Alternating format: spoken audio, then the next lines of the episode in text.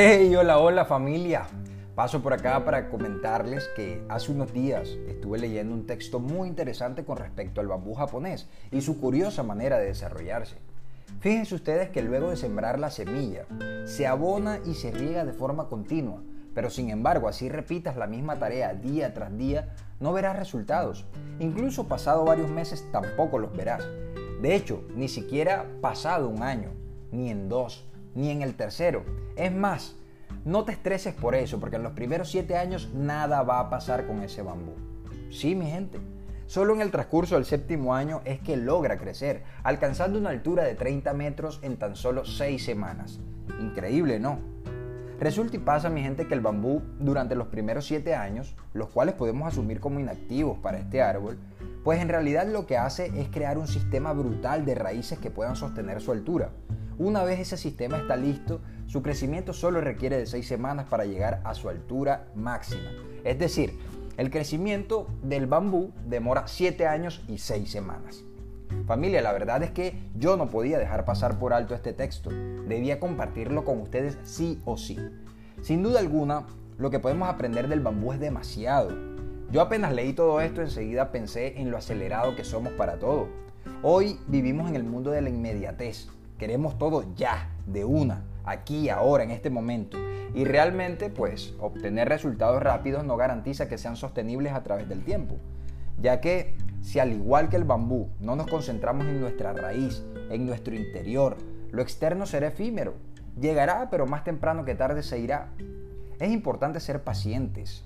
Como emprendedor sé que es difícil esperar mientras nos esforzamos día tras día por conseguir lo que nos hemos propuesto. Es muy frustrante todo eso. Pero al final de cuentas la frustración y la impaciencia no aceleran los resultados.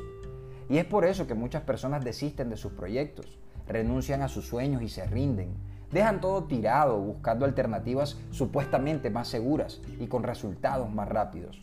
Pasado el tiempo se les ve inconformes, ganando dinero pero aburridos, porque a lo mejor están trabajando en la construcción del éxito de otra persona y no en su propio éxito o de pronto se fueron por un camino no muy limpio a cualquier costo con tal de conseguir en semanas lo que no pudieron conseguir en algunos años trabajando en su propio proyecto. La vida misma se encarga de formarnos para vivirla y eso requiere de tiempo. Para unos será un tiempo menor al del bambú, puede que sí, para otros puede ser igual o superior.